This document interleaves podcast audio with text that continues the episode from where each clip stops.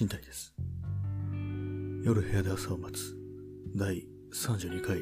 スタートです。えー今、外を車が通り過ぎました。これも子供の頃、よく夜眠れなくて、で外から、遠くの方でトラックか何かが走る音が聞こえてくると、なんとなく怖かった。そんな記憶がありますね。あの、常夜灯のオレンジ色の、ね、光の下で、こう眠れずに、まんじりともせずに、こうね、過ごしていると、ラーメン屋のね、屋台の、あの、チャルメラっていうんですかね、ああいうような音が聞こえてきたりもしたことを覚えてます。はい、えーというわけで始まりました32回ですけども、今日は皆様いかがお過ごしでしたでしょうか？私は今日ですね、久々にこう、西の方に、まあちょっと、久々でもないか、ちょ西の方に遠出してきて、大きい公園に行ってきたんですけども、まあ人がたくさんいましたね、やっぱり。このね、広いところを求めて、こう、広い公園に行って、かなりの人数のね、人がいて、なんかあんまりこう、そういう状態だと乗り切れなかったっていうか、まあ最初はそうだったんですけども、少しね、歩いて奥まで行ったら、こう全然人のいないところがあってね、そこは良かったですね。なんだかんだあれですね。人がいますね、東京は。他の都市はわからないですけども。他のね、ところはわからないですけども、多分東京はどこもかしこも普通に人がいるっていう感じで、飲食店とかはそんな入らないんでわからないですけども、まあ路上に関して言えば、もう、ぎゅうぎゅうというかね、普通にもう人混みって言っていいレベルで歩いてますね。まあなんか、なんか何事もなかったかのように戻ってるんですけども、ただ一つ違うのはみんなマスクをして、建物に入るときに消毒をするっていう、それぐらいですね。違いといえば。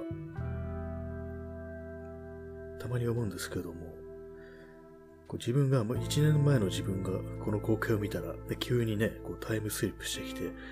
この光景を見たらどう思うんだろうっていう、なんでみんなマスクしてるんだっていう風に多分異様に映って見えるんですよね。まあ確かにもともとマスクは多いですけども、今ほとんど90%ぐらいね、マスクをしてますからね。そうなると、さすがに何かあったんじゃないかみたいに思うのでしょうねっていう、まあこうこういう、まあ、何のね、意味もない家庭の想像をよくしたりしてますね。実際は1年後にタイムスリップすることはできません。私から以上です。まあそんなようなことをね、考えて、日々、陰々滅々と過ごしているわけですけれども、まあ、電車の中も普通でしたね。何だったんですかね、あの、緊急事態宣言っていうのは。あの頃は確かに人がいませんでしたね。なんか不思議な感じがします、ほんと。あとですね、話が突然変わるんですけども、たまにね、なんかアクセサリーを作ってみようかなって思う時があるんですよ。まあと言っても、私はもう全然そういうものに興味がないし、自分でつけたりもしないんですけども、なんとなくね、こう、売ってる人がいるじゃないですか。普通に作って、アクセサリーを。まあ、大体ああいうのを作ってる人は、まあ、当然自分も身につける女の人だと思うんですけども、そこを、そういうのを見てるとね、なんとなく自分でも作ってみたいなみたいな気持ちが出てくるんですよね。またそれを身につけたいかというと、すでにそういうわけではなくて、ただなんか、ちょっと手仕事的な感じでやってみたいなって思う時があるんですよね。まあ多分作るとしたら、ピアスとかイヤリングの類なんでしょうけど、なんでこんなことを考えてるのか、ちょっと自分でもわかんないですけどもね。そういうものを作ってる人を見かけると、なんか自分でもやってみたくなるっていうのがあって、あの、真鍮線を折り曲げて、こういいいい形にしてで、それをね、耳に取り付けられるようにして売ってるっていう人がいて、まあ、こういうのいいなっていうふうに思って、で、私がね、そう考えたのが、真鍮線なら、それを折り曲げて、こう、電波塔の形にするっていう、そういうようなね、ものを考えたんですけども、気が向けば作るかもしれません。まあ、電波塔って言ってもそんなリアルなそのままの形じゃなくてデフォルメしたものですけども、もうちょっとね、平面的に単純化したような図形で、それをね、こう、真鍮線を折り曲げて作ってみるみたいなことを考えたりしました。まあ、なんでかっていうと、真鍮線が余ってるんですよ。なんで真鍮線が持ってるかっていうと、プラモデルを作ろうと思って、で、それで、それのまあ、補強のために真鍮線をよく使うんですよね。それがね、結構な、余ってるんで、で使い道もないんで、あ、あの真鍮線使えるわっていうふうに思って、それでね、そんなことを思いついたんですけども、気が向けばやるかもしれませんね。なんか物を作って売るっていうのは結構な喜びだろうなっていう気がしてますね。で割にね、普通にこう仕事してね、もら、お金もらうより、下手したらなんか、ヤフオクとかで物を売ってね、得たお金の方がなんか尊いような気がすることすらあるんですよ。そっちの方がなんか、ね、嬉しいっていうようなね、感覚があるんですよね。変な感じですけども。ですかね、ある意味正当な対価っていうような、そういう感じがしてるんですかね。じゃあ、普通の仕事はなんかお前、ぼってんのかよ、みたいな、あれですけども。ね、ななんかそうなんですよね。本当にこれもらっていいのかなみたいな変な引け目とか感じることがあってね。どちらもね、対価、対価ではあるんですけども、なぜかこう、メルカリとかヤフオクで売った金の方がなんか正当な対価っていうような気がするっていう、ちょっと変な感覚があるんですよね。まあ何でもね、まあ何でももらえるもんならもらいたいですけどもね。まあ、そういうわけで、ね、何か作ってみるっていうのもちょっと考えたりするんですよね。まあ、考えるだけになるかどうか、皆さん見守っていてください。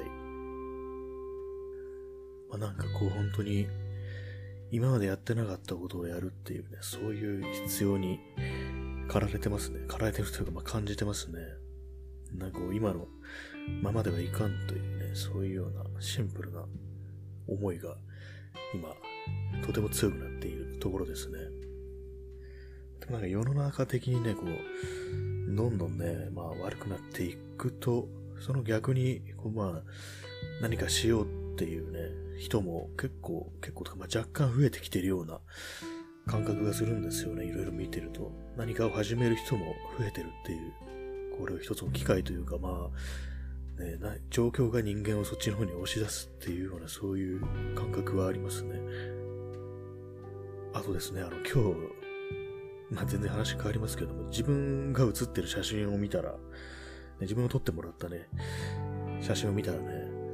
ちょっと痩せたと思ったけど、まだ全然太ってんなっていうふうに思いましたね。まあ、それ、以上です。自分自身に関して言えば以上ですね。なんかこう、帰ってきて、帰ってくるともうなんか一日が終わってしまったみたいな、そういう気分になるんですけども、まあ今現在10時25分、まだ終わってないですね、今日は。まあ、そういうわけで、君ち一つで最高の夜になるんだぞっていう、そういう言葉がありますね。なんか、なんかの映画でこう、ジョン・ベルーシが言ってたと思うんですけど、アニマルハウスかな。まあ見たことないんでよくわかんないんですけども、ネット上、ネットでね、なんかその、なんていうか、そのシーンがよく引用されてるのを見かけた時期があって、ね、文脈はわかんないんですけども、気持ち一つで最高の夜になるんだぞっていう風にね、言ってるね、そういう字幕がね、表示されてるシーンがあって、そんなことをたまに思い出したりしますね。まあ大半の時間も忘れてますね。だからまあ、気持ちをね、こう、切り替えられないでね、暗い気持ちで過ごしてるっていうことがね、大変多いです。皆様気持ちを切り替えるときに何かしますか？あの、ジョジョの奇妙な冒険っていう漫画で気持ちを切り替えるのに目をつぶしてるキャラがいましたね。まあ人間にはできないんですけどもね、それは。スイッチとしてね、自分の目をえぐるっていうね、親指で。まあ人間じゃないです。復活するんですけども、その、ぶっ潰した目もね。また何の意味もない話も、話をしてしまいましたね。ジョジョはね、あの、5部までかな。5部まで読んで、やめましたね。5部、5部からちょっとついていけないというか、なんか何が起きてんだかよくわかんないな、みたいな感じになっちゃってね。それ以降は読んでないです。一番好きなのは、一部ですね。第一部ですね。ああい、まあ、なんかホラーみたいな方が、ホラーみたいな雰囲気は好きですね。子供の頃ね、まあ子供向けのすごい怖い話の本だと思うんですけども、それこそ世界怪奇大百科みたいな感じの本ですけども、それでね、あの、ブラム・ストーカーっていう、まあ、ドラキュラを書いた人ですね。オリジナルの。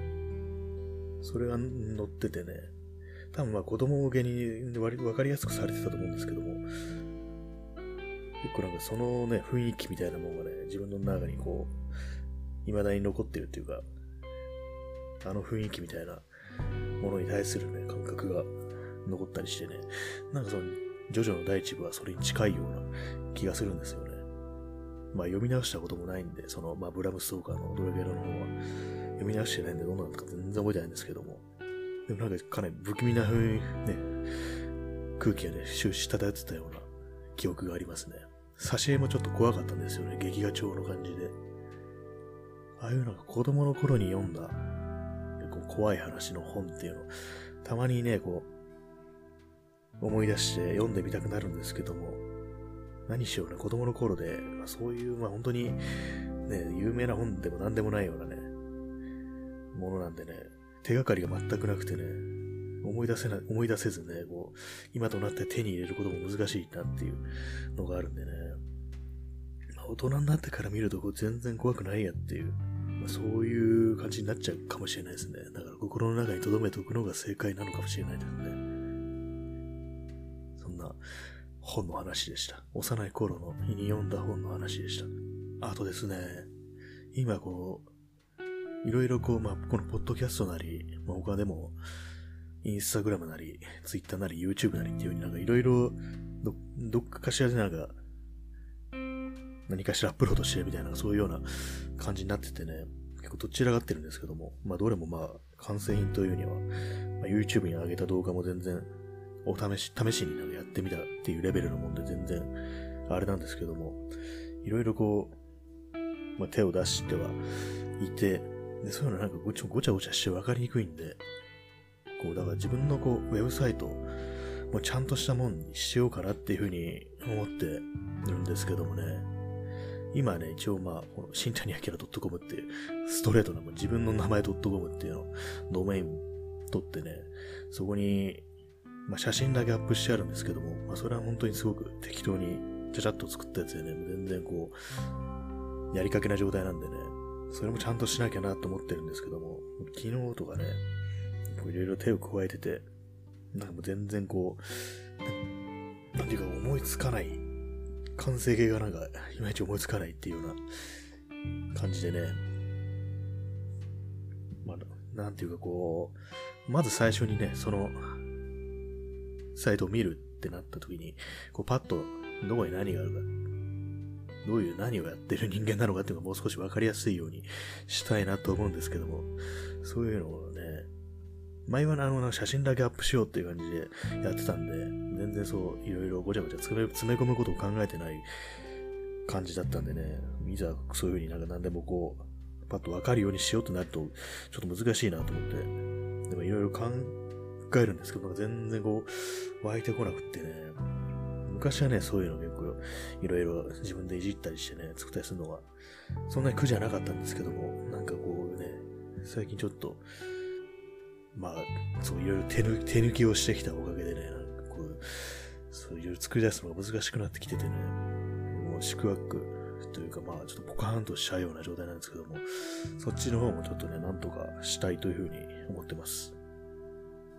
まあ、この、アンカー FM の放送ですけども、一応ね、その、新谷明 .com に繋がるリンクが掲載されてるんですけども、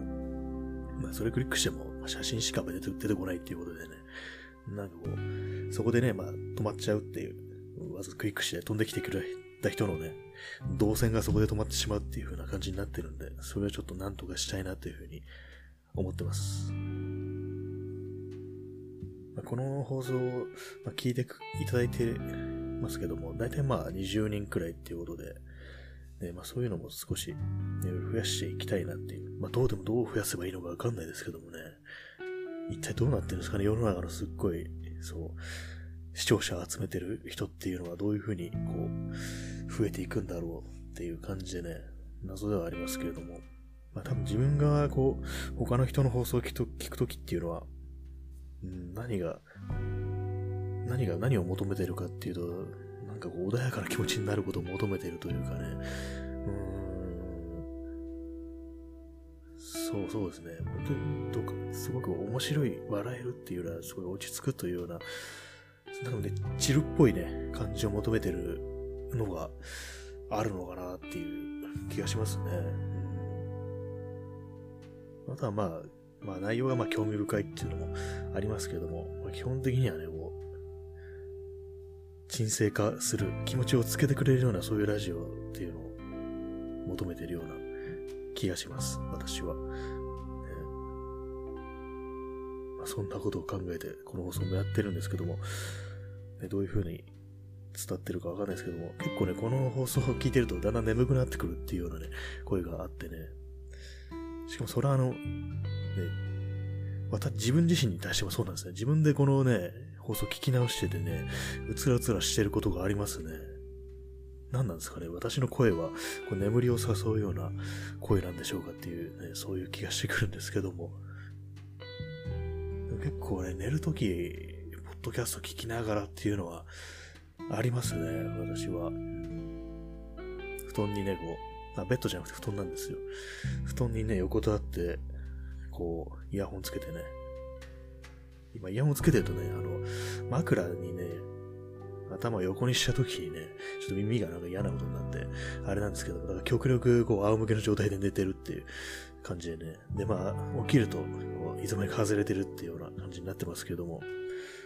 そういう状態でね、ポッドキャストを聞きながら眠るっていうことが結構ありますね。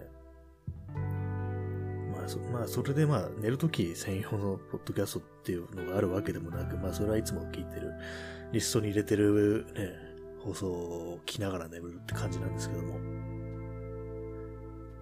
何なんでしょうね。人の声っていうのはそもそも、なんかね、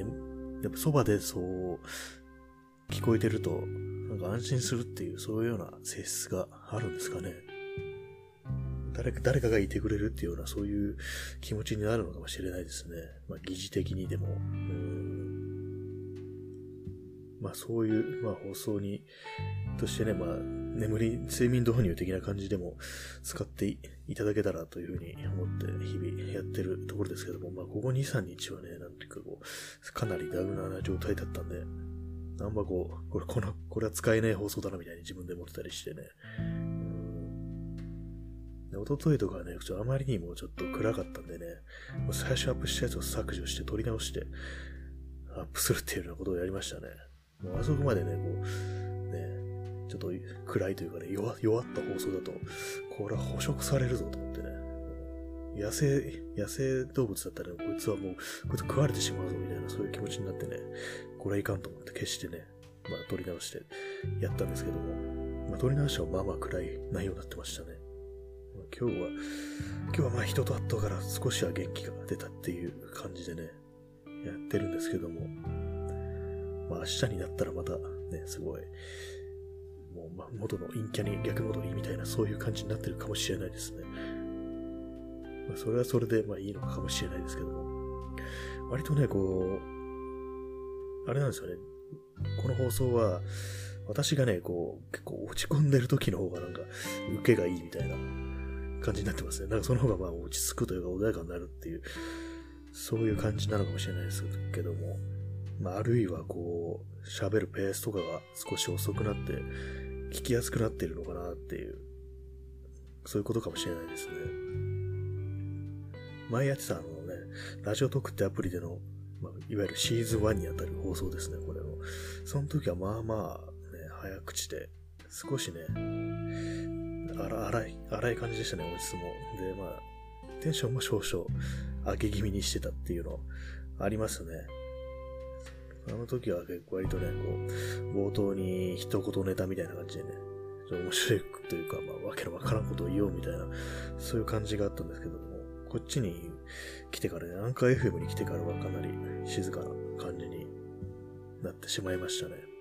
ぱり、最初の勢いっていうのとね、ある程度続けて、ね、落ち着くところっていうのはやっぱり違うのかなっていうふうに思いますね。あと今日ですね、友達からこう、プレゼントとしてね、古いパタゴニアのカタログをいただいてね、これはあの、私が前にこう、ツイッターで、パタゴニアの写真の、なんか、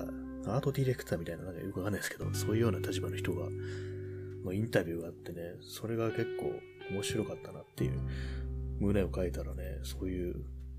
パタゴニアのカタログをね、入手してね、もうくれてね、すごく嬉しかったですね。面白いんですよね、この、読んでみると。デザイン哲学みたいなね、ものが書いてあったりしてね、一般的なカタログというよりね、突っ込んだ感じの、こう、デザインとかね、こう、生地とか素材とかね、そういうようなことについてね、かなり結構細かく書いてあって、普通のカタログとはちょっと違う。さすがアウトドアメーカーだなっていう感じしますね、これは。こう、ね、絵はがきみたいなのももらって、これはもう部屋の壁に飾っといてもいいんじゃないかなっていうような感じですね。切り立った山と大波の写真っていうね、感じで。ですね、部屋の壁になんかあんまり飾るっていう習慣がないんですけども、今ね、飾ってあんだ自分で描いた絵だ絵だけですね。あとな、友達からお土産でもらった台湾のお面とか飾ってありますね。そういう感じの壁なんですけども、あんまりこう、ね、いろいろ貼らないタイプなんですけども、こういうのもらうとなんかどんどんね、飾り立てていくのもいいかなっていう風な気がしてきますね。私あの、パタゴニアのね、服は、一着も持ってないんですけどもね、やっぱもういいらしいですね。お店とかに行くとなんとなくこう、じーっと見てたりしますね。すごく機能的なんだろうなっていう感じで。私が着るね、アウトドア系のものは、本当大体、まあ、夏用のものです。もうコロンビアとか、あとはモンベルとかそういうようなところに留まってね、冬用のアウターとか、ちゃんとしたシェルとかね、そういうのは持ってないんで、でもそれあったら便利なんだろうなっていうふうに思いますね。フリースだとかそういうのも体温調節に便利そうなんで、言っちゃうくらいは便利なのかなっていうと思いますけども、最近は本当にね、服に対するね、あれ欲しい、これ欲しいみたいな全くなくて、もう本当同じのばっか着て、同じ T シャツ5枚ぐらい持ってますね。で、まあ上に着るものも大体、もう完全パターン化してるというか、まあ、本当に寒いと、カーハートとかのジャケットを着るみたいな感じで、それ以外は本当薄手のカバーオールとか、スイングトップみたいなね、そんなような、めちゃくちゃ単純な感じに収まってますね。あ、んまりもう、こう、服に、服が、服別に好きじゃないですね。何でもいいやっていう感じになってきましたね。着心地さえ良ければいいよっていう感じになってきてね。まあ、別にいいんですけどもっていう。それなりに凝ってた時期もあったんですけどもね。まあ、もういいですっていう感じではありますね。そんな不自由、不自由はしてないですね。頑丈なものをもう一通り揃えてしまったみたいな感じなんでね。多分今年は、今年のね、秋冬は密着も買わないと思います。うん、靴下、靴下ね、靴下はあれですね、もうひょっとしたら前も言ったかもしれないですけども、無印の厚底パイルソックスっていうのがいいですね。あれは、私は結構ね、靴下に穴開けるタイプなんでね、なんか本当どれもこれも弱いなっていう風に思ってて、そこにね、登場したのが無印の厚底パイルソックスっていう。まあ、その底の方がね、補強されてるんですよ、そのパイル生地でね。少し厚めに作ってやってね。それでね、もう全然違いますね。私はこう、そう、あれですね、なん、なんていうのかな、あれは。一番こう、地面に設置する面積